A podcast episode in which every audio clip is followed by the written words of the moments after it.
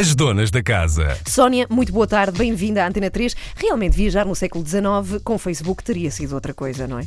Sim, completamente. Seria muito diferente. Aliás, eu nem sei se era exatamente viajar da maneira como se viajava nessa altura. Eu acho uhum. que no século XIX o que havia, sobretudo, era, era muito explorar o mundo ainda.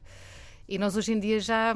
O mundo já está todo explorado, não é? Já está tudo descoberto, já não há assim propriamente territórios novos para desbravar e, portanto, é um bocadinho diferente e com o Facebook seria realmente muito diferente. Bom, eh, deixa-me apresentar-te. A Sónia é escritora, dedica-se ao estudo da literatura espanhola e hispano-americana, é o que vem na tua biografia, ah, Sónia, devo dizer-te.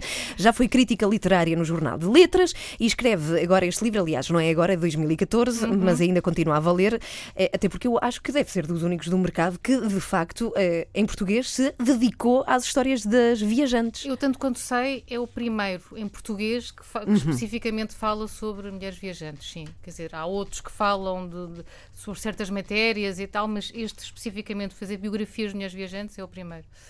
Bom, mas na verdade é que tu te dedicas a escrever. É vida. Tens outro trabalho, mas. Dedico-me dedico muito, sobretudo agora, nestes, nestes últimos anos, tenho-me dedicado uhum. muito à investigação sobre a literatura de viagens e a literatura no feminino e, portanto, nesse sentido, tenho estado a fazer algum trabalho nesse, nessa área. Olha, mas até na própria investigação tudo mudou. Tu já não vais à biblioteca, eventualmente, ou sim? Agora com a net. É verdade que a net facilita muito, não é? Uhum. Tu tens hoje em dia, de facto, muitos, eh, muitos sites, muitos sítios de internet em que já tens imenso, imenso material disponível. Aliás, eu, por exemplo, para fazer investigação no meu livro, ainda tive que ir a algumas bibliotecas, mas há imensas coisas, por exemplo, espólios destas mulheres de quem eu falo aqui, espólios de fotografias, documentação, carta, que estão completamente disponíveis na internet, em sites portanto, e, gratuitos, e portanto, de facto, isso facilita imenso a investigação. Ou seja, o nenhuma. que tu fazes e um investigador faz hoje em dia é mais recoletar, eh, juntar toda essa informação disponível numa coisa só. Exatamente, uhum. é um bocadinho que eu faço. Claro. E neste livro, o que tentei fazer também é que às vezes estes livros não têm isso, é dar referências, ou seja, quem quiser ler o livro, lê o livro, é um livro relativamente fácil de ler, mas se quiser ir um bocadinho mais fundo e, e, procurar outras coisas, tenho todas as referências, tenho uma ampla bibliografia, portanto, tenho todos os sítios onde eu fui buscar e pesquisar, está tudo aqui referenciado, tem imensas notas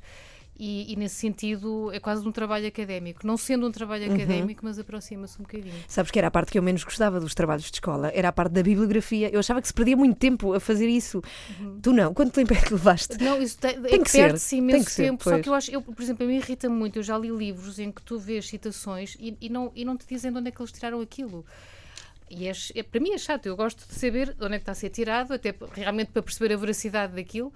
E neste caso, no meu livro está completamente. Espera aí, eu não acredito que tu vais eh, procurar e comprovar a veracidade de tudo o que não lês, vou, não? não, às vezes vou, às vezes vou, sabes que às vezes vou. Tu hoje em dia também. Mas já descobriste nem, coisas não, já, não certas? Na, internet, aquelas coisas, aquelas situações que põe, não é? Pois. Quer dizer, aquilo do pessoa e tal, metade daquelas coisas são absolutamente falsas, portanto. Por acaso tens razão, nós estamos numa época em que devíamos comprovar mais a veracidade do que lemos, mas muito mais.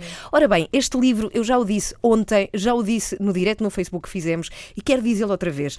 Não só é incrível por dentro, é mesmo, porque é, é uma leitura muito corrida, mas com muita informação, como é muito bonito por fora. E aí acredito que esteja de parabéns, tu e a Tinta da China, que faz livros muito bonitos mesmo. É, é bonito o objeto, este livro é mesmo. A Vera Tavares, que, é, uhum. que faz as capas normalmente para a, para a, Tinta da China, de facto, ela é extraordinária nisso. E a Tinta da China toda tem, tem um, filme, uns critérios de, de estéticos muito, muito interessantes. Bom, então vamos lá, Sónia. Tu, eh, quando é que nos podes dizer, aliás, podes dizer-nos agora, o que eu quero saber é quando é que a mulher começa a viajar? Ou pelo menos que registros é que existem acerca disto? Bem, eu o primeiro que ponho, a, a primeira mulher que eu ponho no meu livro a viajar, que fala de calculações pioneiras, é no século IV. Uh, em que, que, eu, eu, que no fundo é na altura em que se começam a fazer as peregrinações para a Terra Santa, não é? Portanto, é na altura quando uh, uh, o cristianismo se torna a religião não necessariamente oficial, mas a religião consentida do Império, e portanto, a partir daí, de facto, havia muitas peregrinações para a Terra Santa. E eu falo da primeira mulher que, que, que, que, é de facto a primeira, que é, que é hum, a Egéria. Uhum. Uh, e que faz uma peregrinação para a Terra Santa nessa altura. E, portanto, e leva a, a Bíblia como, como guia, no fundo, um, e, portanto, e, e, porque a, questão é esta: o interessante destas mulheres que viajam também não é só a viagem que elas fazem, que é muito interessante, mas é também o que elas escrevem, as narrações que fazem a partir daí. Uh, e é isso que, no fundo, as, as tornou uh, célebres, ao fim, passaram à história por causa disso, porque, enfim, mulheres a peregrinar e, e, a fazerem parte de peregrinações para a Terra Santa, com certeza houve milhares, não é? Ao longo da história. Mas só algumas é que falaram sobre isto. Bom, a verdade é que tu dizes no livro precisamente que a Bíblia foi o primeiro guia de viagem. Uhum. Porquê? Porque por esta razão que nos estás a contar. Sim, as pessoas iam à procura de, dos vestígios de, de, Cristo, no fundo, de, de por onde é que ele tinha passado. Um, aliás, eu acho que foi, que foi uh, o cristianismo, por, por, isso é que depois começaram, até eu falo também disto no meu livro, uh, se começaram a fazer aquela coisa das relíquias dos santos e a pôr relíquias noutros sítios, justamente para que as viagens não fossem só uh, para a Terra Santa e começasse a ver vestígios de cristianismo noutros locais. Ah. E, portanto, isso fez com que. Uh, uh, pronto, porque porque de facto as pessoas queriam o vestígio daquilo onde é que Jesus tinha vivido. Já não havia propriamente, não é? Depois daquilo, depois começaram-se a fazer basílicas e igrejas, etc. Mas nós não conhecemos propriamente a casa onde Jesus viveu, nem nada disso, não é? Mas temos os locais. Mas está escrito: foi aqui que Jesus viveu.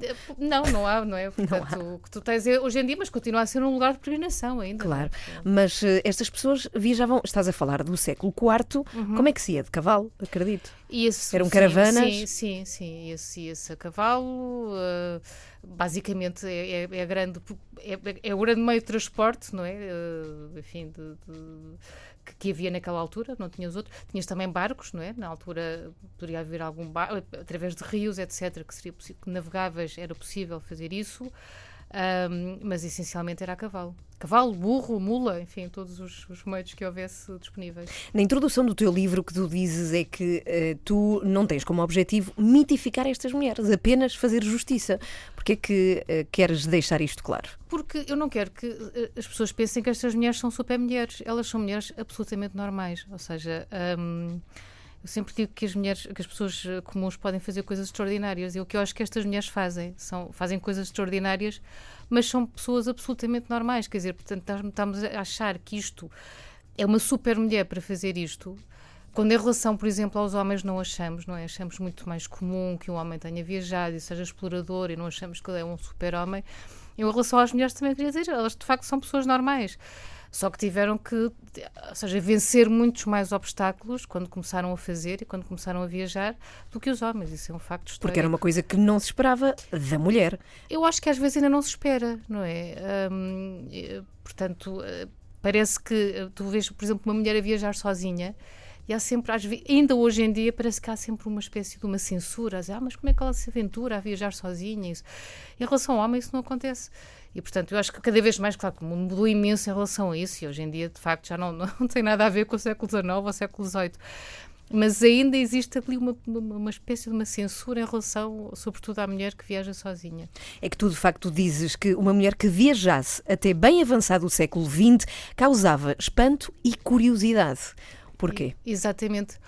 Porque é isso, porque tu, repara, até, até vá lá, altura da emancipação da mulher, que, começa a ser, vá lá, é, é relativo dizer quando é que começa a ser, uh, mas quiseres a partir dos anos 60, 70, 80, quer dizer, tu começas a ter as mulheres mais, mais, mais emancipadas. Uh, mas o, o, que eu estava a dizer há bocadinho, mas o, o, reduto principal da mulher continua a ser a casa, continuava a ser a casa, não é? Aquela coisa de, de, tomar conta dos filhos, de ter filhos, de ficar em casa. E, portanto, sair e partir à descoberta do mundo era uma coisa que não estava, não era admissível para uma mulher. Uhum. Ou seja, de alguma forma, tu dizes que estas mulheres eram normais, que fizeram coisas extraordinárias, mas fizeram, porque vão, não acredito que te tivesse sido fácil em pleno século XVIII, indo contra recomendações da mãe, da irmã, do tio e, e eventualmente dos filhos, se os tivessem, viajar. Mas estás a tocar uma coisa muito interessante, é que estas mulheres, normalmente, quando viajam, viajam quando se vêem libertas do jugo familiar. Uhum. E, portanto, muitas delas até começam a viajar tarde. Uh, não são viajantes jovens, a maior parte delas. Algumas são, sim, têm esse, têm, têm esse poder, têm esses meios. Mas há muitas que começam a viajar, por exemplo, a Ida Pfeiffer, que é uma austríaca muito interessante, uh, que faz várias viagens à volta do mundo. Um, ela começa a viajar aos 45 anos, quando fica viúva, os filhos estão crescidos e ela sempre teve imensa vontade de viajar. E, portanto, essa vontade de viajar levou-a, de facto, a sair de casa. E porque são pessoas que liam livros, tinham, muitas delas, eu falo disto também, muitas delas tinham em casa bibliotecas em que tinham livros que faziam sonhar com outras paragens. E, portanto, são, são pessoas que. É como hoje em dia, não é? Há pessoas que gostam de viajar, há pessoas que não gostam de viajar. Uhum. E, portanto, nós hoje em dia temos a coisa mais facilitada, apesar de tudo. Naquela altura, não.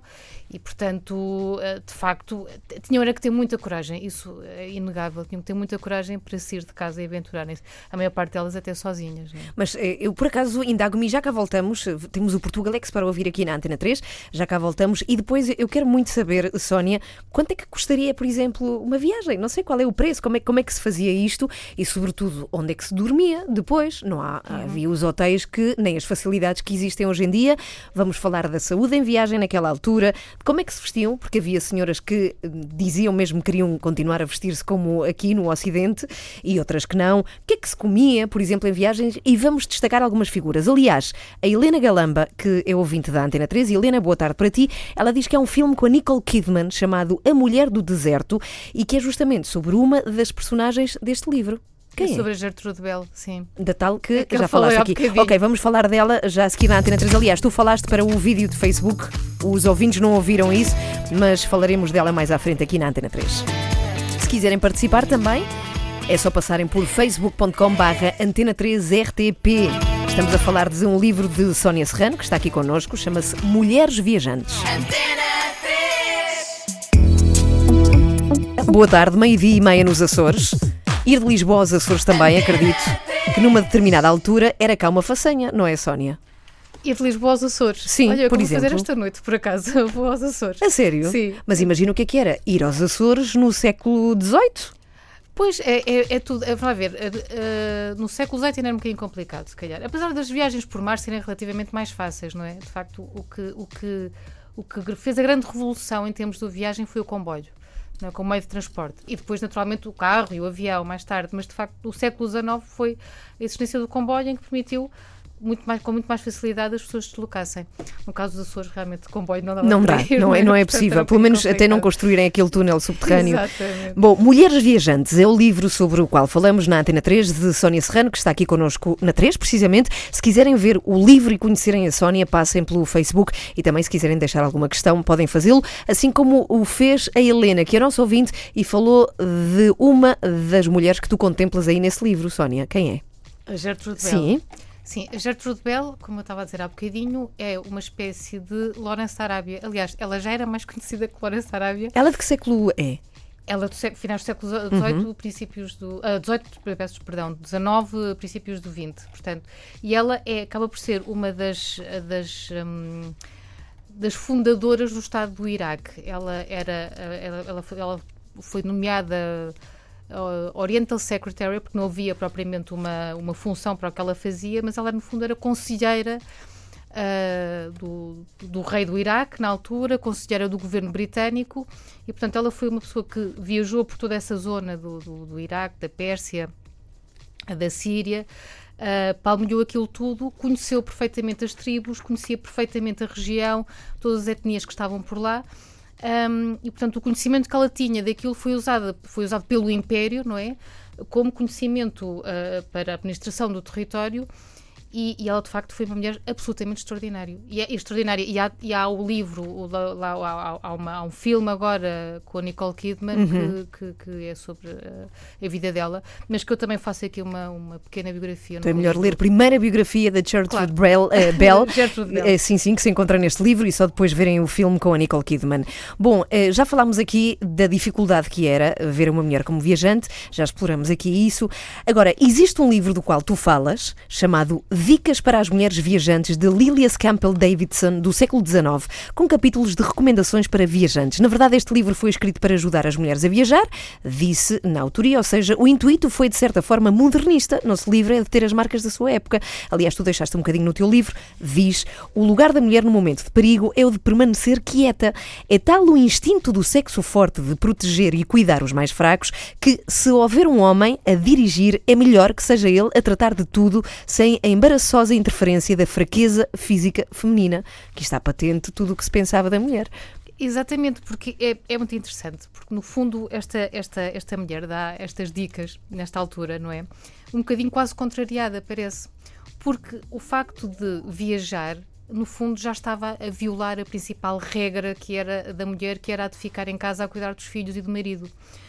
E no fundo está a dizer, bom, uh, isso é o que as, as mulheres deviam fazer. Mas pronto, se não o vão fazer, e de facto havia muitas que não o faziam, então, sigam estas regras no seu lugar. com decoro. Com, por exemplo, falam, é muito interessante a, a maneira como falam até aonde, aonde a saia deveria chegar que ela diz uma saia que seja um bocadinho abaixo do joelho, meu Deus, isso é absolutamente indecoroso. Indecoroso, uhum. portanto, as saias têm que ser até aos pés.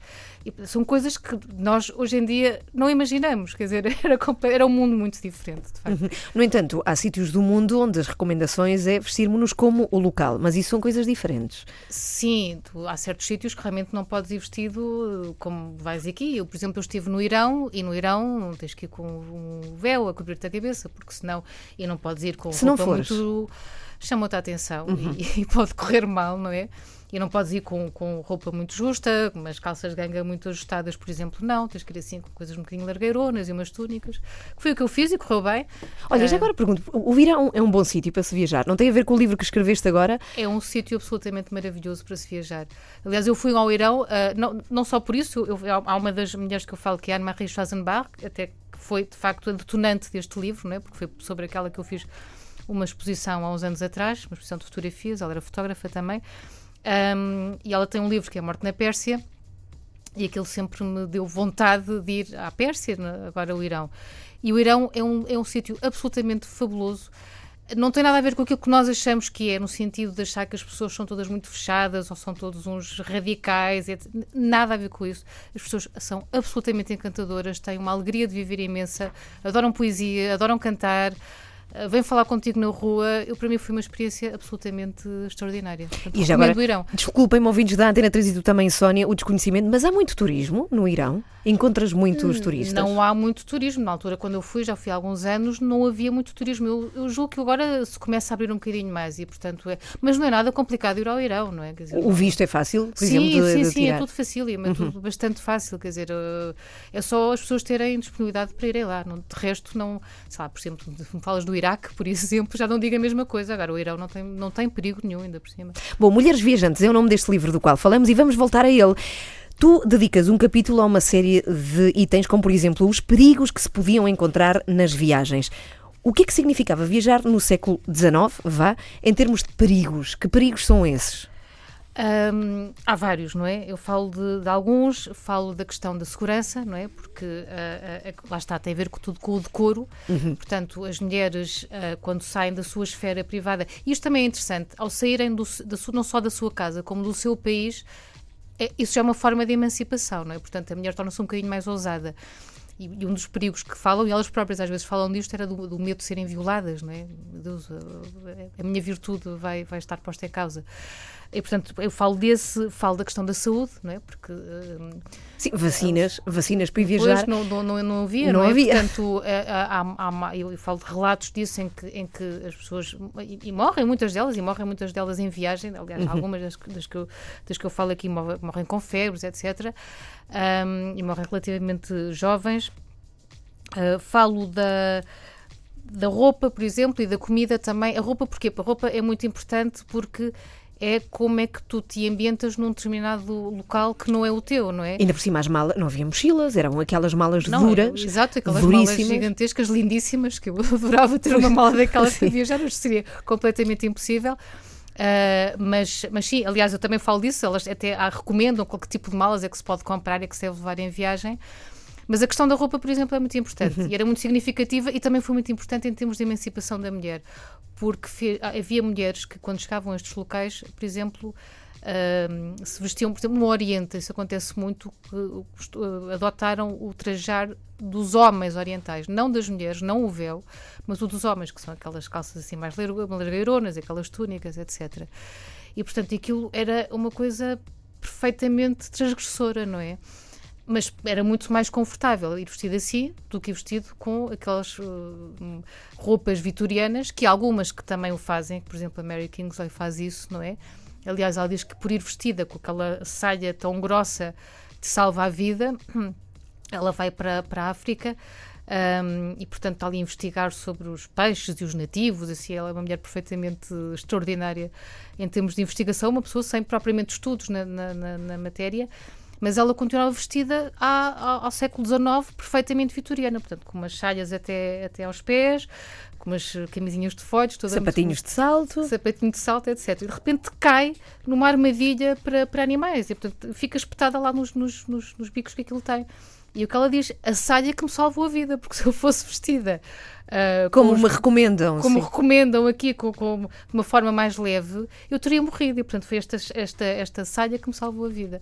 Ah. E esta, ficou já, esta, esta frase ficou já para os anais das mulheres viajantes. Bom, e comida? Há, há gente a experimentar de tudo e mais alguma coisa. Sim, tinham que. Tinham que... Há quem fale de gafanhotos, há pessoas que, que começaram a gostar. Gafanhotos, porque não, às vezes não tinhas alternativa, sim. não é? Gafanhotos, uh, tartarugas, uh, sei lá tudo o que houvesse. Eh, nós, quer dizer, não havia propriamente como hoje em dia há restaurantes ao virar de cada esquina. Um, e, portanto, tinham que se adaptar. E muitas vezes, então, travessias no deserto era muito complicado. E a questão da água, por exemplo, também, não é? Que tinham que levar reservatórios enormes de água.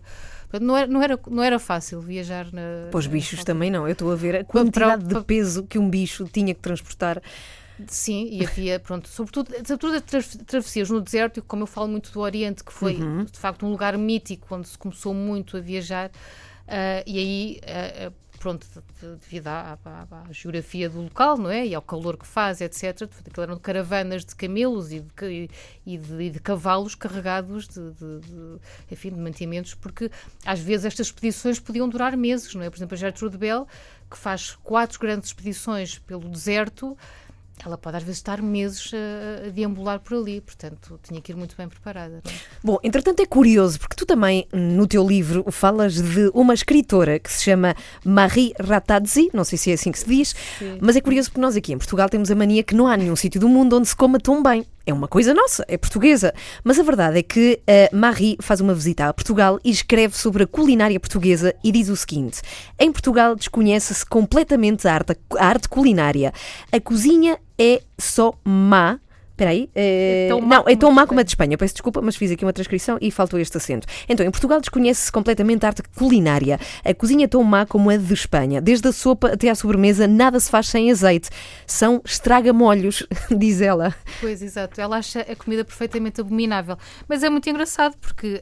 Hum portanto, nós pensamos sempre que estas coisas das comidas, etc., são coisas em sítios remotos, em África, no Médio Oriente, uhum. uh, nas Américas do Sul ou qualquer coisa assim. E de repente tu vês que há pessoas que falam, por exemplo, da Península Ibérica, a achar a comida horrível por causa do azeite, curiosamente é aquilo Sim. que hoje em dia nos distingue como sendo uma alimentação boa e saudável. Sim, porque, vir, por exemplo, vir da Itália, uh, sim, até a comida é bastante diferente aqui nesta zona e na Itália, até Portugal era uma coisa incrível. Sim, Ou seja, sim. havia mesmo diferenças culinárias. Havia, e, e por, exemplo, por exemplo, há outra que fala sobre o facto de ter ouvido que na Suíça se comiam gatos, por exemplo. Em, em Genebra se comiam gatos, que é uma coisa que nos como é que na Suíça se comem gatos, estamos a falar no, século, no final do século XVIII. Mas havia essa ideia, e portanto, quer dizer, eh, as pessoas pessoas tinham ideias muito. Isto também é, é, o que é interessante na viagem, não é? Porque o que é que leva as pessoas a viajar? No fundo, é, é, é, é para ver que aquelas ideias que nós temos são muito preconcebidas. E, Aliás, há uma que diz, não me consigo lembrar quem, que diz precisamente uma das razões que me leva a viajar é saber quem é que mentiu nos seus relatos. Exatamente, Sim. exatamente. É, é justamente a, a, perceber, porque essa é, é, hum, é a, a Mary Wortley Montague. Uh, tenho a impressão que é ela. Hum. São tantas, mas quase certeza que é ela, porque, também, porque havia também muita questão de os relatos de viagens serem feitos por homens. E estas mulheres que vão para o Médio Oriente, por exemplo, têm acesso a, a sítios que, que, os homens era vedado entrar, como por exemplo os aranhos, não é? Os aranhos, os banhos, Os etc. banhos, pois, sim. Pronto um, e os amamos, essas coisas todas. E, e, portanto, e, e, como mulheres elas podem entrar. E, portanto, ela diz: Eu, de facto, sou das primeiras pessoas a conseguir fazer uma, uma, um relato daquilo que acontece nos banhos, que os homens não podem fazer porque está vedada a entrada. E por isso é que ela acha que muitas vezes os homens inventam as coisas que estão, que, que estão a relatar o que nem sempre é verdade, mas às vezes é, claro. Sónia Serrano está connosco na Antena 3. Daqui a pouco vamos falar de uma certa história que nos conta uma destas mulheres que tu contemplas no teu livro e que diz que em Viena era bem visto ter amantes e de como um espartilho pode fazer com que alguém não possa tomar banho num banho turco na Bulgária. Já cá voltamos.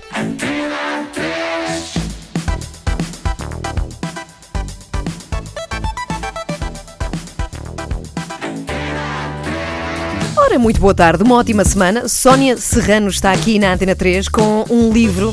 É belíssimo, já o tinha dito, não é? Mas é bem bonito este livro, chama-se Mulheres Viajantes, edição de Tinta da China, e que conta a vida de 18 mulheres que se puseram a viajar. E não é hoje em dia, é desde o século IV. Aliás, a primeira é no século IV. Sim, mas a primeira de que tu falas aqui no teu livro, Sónia, é a Igéria. Exatamente. Não é? é que uma... viaja a partir do. Não, a partir não, viaja no século IV. É uma monja espanhola, aparentemente, tudo indica. Não se sabe bem se é monja, bem, é uma mulher. Vá.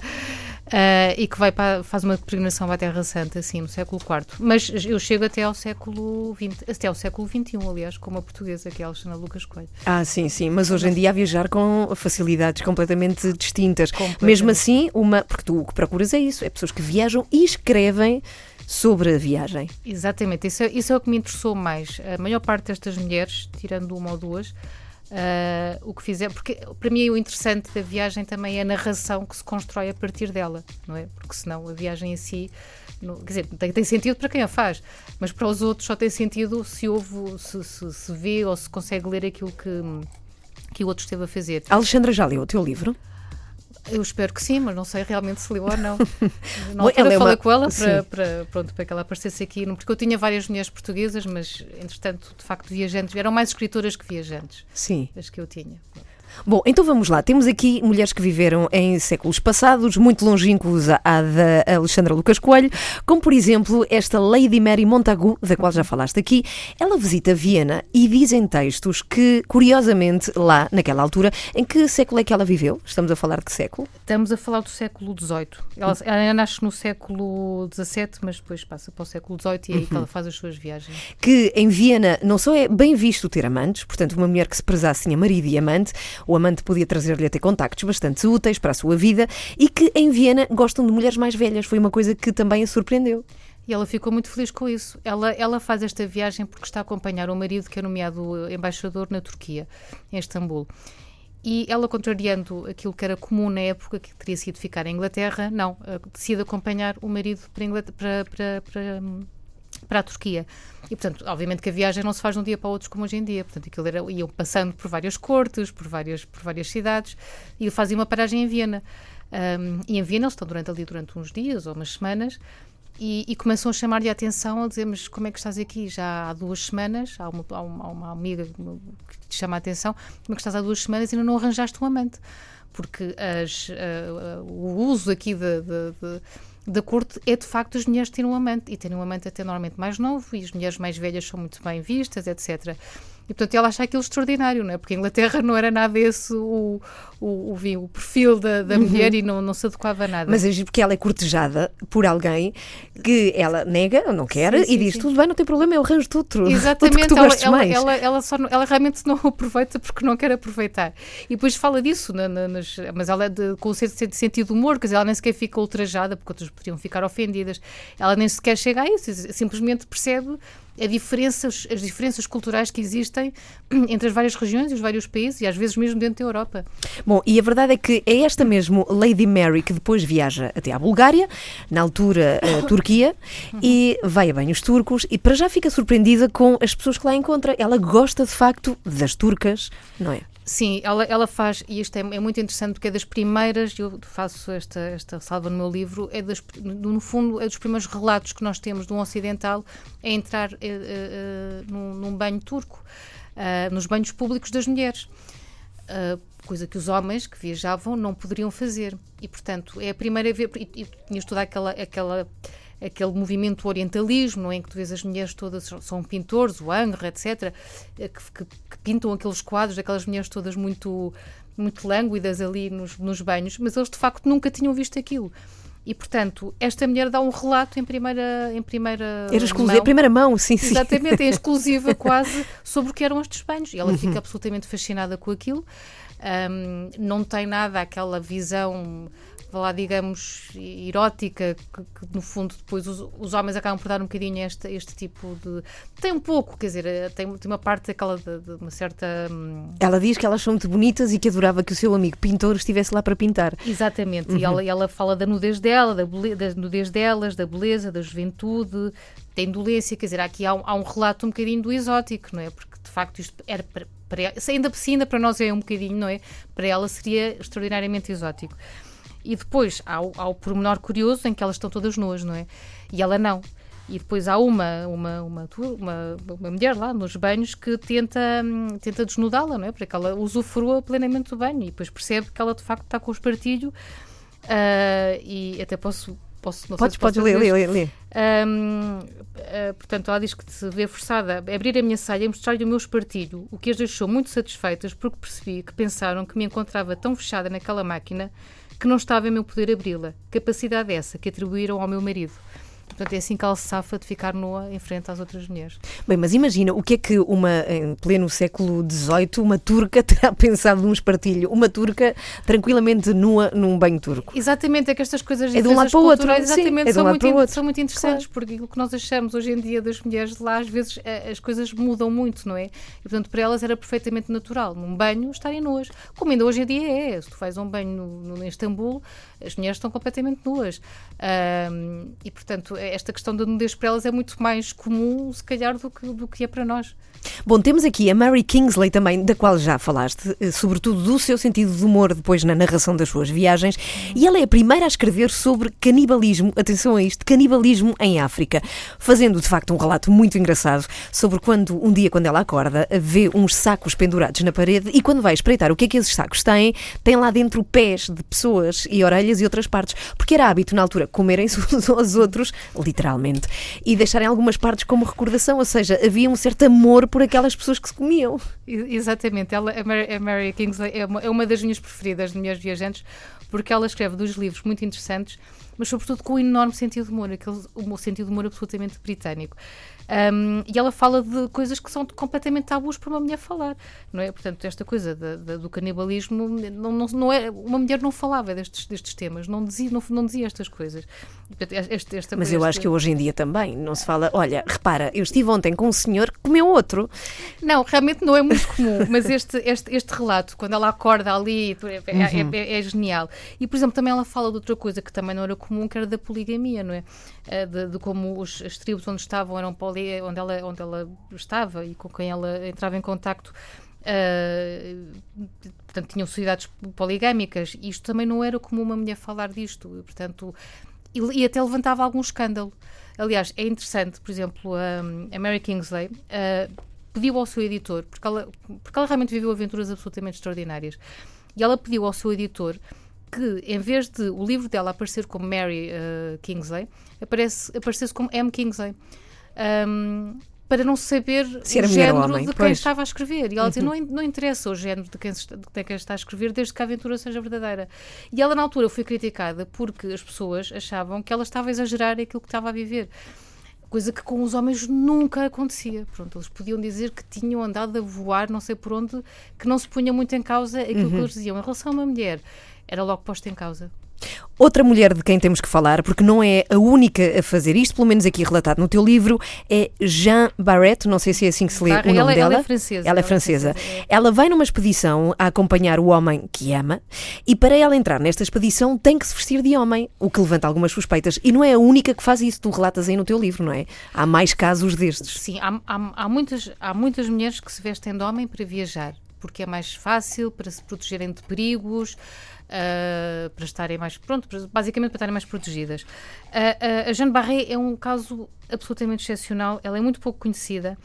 Ela é amante do, do, do que era um naturalista e um botânico francês, e, e, que é convidado um, para dar, fazer uma volta ao mundo numa expedição francesa um, no fundo para pronto para fazer uma, uma, estabelecer novas colónias etc pronto e para recolher material científico e ele esta mulher era amante dele e ele, uh, e, no fundo, e também era ajudante dele.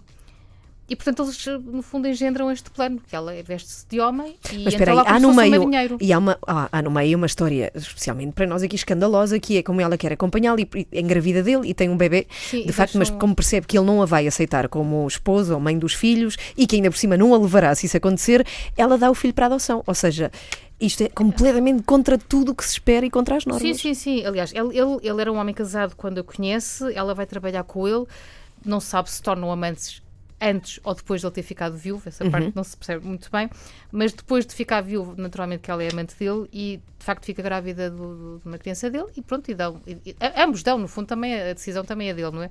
Dão o filho para adoção, porque querem continuar com a sua, no fundo, o seu Objetivo trabalho vida, científico, sim. exatamente. Okay. Porque ela de facto tem um, tem um trabalho científico muito importante. E Uh, aliás, ela é uma das pessoas que descobre a buganvília, mas que não, não lhe é atribuída a ela esta, mas, esta mas descoberta. Senhor? Mas exatamente, mas é, é o senhor. Exatamente. Mas, e tu contas isso e pode-se encontrar este relato no livro de como ela vai, de facto, a fazer de homem. Sim. Não vai vestida de homem, ela diz que é um homem, muda de nome e tudo. Exatamente, ela diz que é um homem. E, portanto, agora imagina o que é viver num barco com, com, outros marinheiros, não é? com, outros, com as outras pessoas. Um, que é um espaço fechado, muito exíguo, não é? Onde tu tens que fazer as tuas necessidades, a tua higiene, etc., tudo lá. E aquilo é muito complicado para ela e as pessoas começam a desconfiar, naturalmente, não é? E uma das, uma das, das, das, das questões, de, ao fim do, dos sinais que, pela, pela, qual começam a desconfiar é porque ela diziam que era o único homem que não se aliviava. Portanto, para urinar, não urinava porta fora, no fundo, portanto, porque ela não o poderia fazer. Uhum. E aquilo começou a levantar suspeitas. Portanto, ela depois teve uns tempos terríveis, ela chega a ser violada no próprio barco pelos marinheiros. Um, e portanto eles depois acabam por não ficar, não, não fazerem toda a circunnavegação um, neste, neste, nesta expedição. Uh, eles portanto ficam uh, em terra uh, a partir de determinada altura, mas ela de facto sofre horrores, horrores é? para, uhum. para estar com ele e, e, mas eh, pronto, eu, eu, nunca percebi muito bem porque aqui de facto ela não escreve, portanto aqui so, são coisas, são os diários das pessoas que estavam a bordo é que têm, é que têm, fazem este relato. Portanto, nunca saberemos efetivamente. Eu, eu incluí-o porque achei absolutamente extraordinário, mas nunca saberemos, saberemos se ela faz isto por amor ao homem, por amor à ciência, por amor à viagem ou se calhar por causa de tudo isto, não é? Bom, estamos no final desta conversa, Sónia. Agora, para o final, eu quero dizer-te que, na verdade, há, há, continua a haver uma diferença entre homens que viajam hoje em dia e mulheres que viajam. E não há assim tantos livros de mulheres aventureiras, como há, por exemplo, de homens. Não, não continua a haver essa, essa diferença, Sónia? Em menor número, obviamente, claro que sim, mas o Oli não deixa de ser um, um rapaz. exatamente, eu acho que continua, eh, começa já a ter muita, muita literatura e muitos livros e muitas coisas publicadas, sobretudo no mundo anglo-saxónico tens, de relatos de viagem feitos por mulheres. Isso continua a existir mas de facto, no fundo, no mainstream, continua a ser eh, muito dos homens ainda e continua a ser uma, uma uma área, a, a, literatura de viagens, muito dominada ainda pelo homem, sim. Bom, aqui temos o livro Mulheres Viajantes que se pode encontrar, de Sónia Serrano, a edição da Tinta da China, que é um livro espetacular mesmo. Parabéns, Sónia, pelo teu livro. Muito, muito Obrigada. interessante de se ler, muito rápido também, portanto não, não há aqui dificuldade em entender nada com a história destas mulheres que um dia decidiram viajar e de facto fizeram-no. Obrigada, Sónia. Daqui a pouco, mais logo, para aí às 5 da tarde, podem ouvir esta emissão desde o início em podcast no site da Antena 3.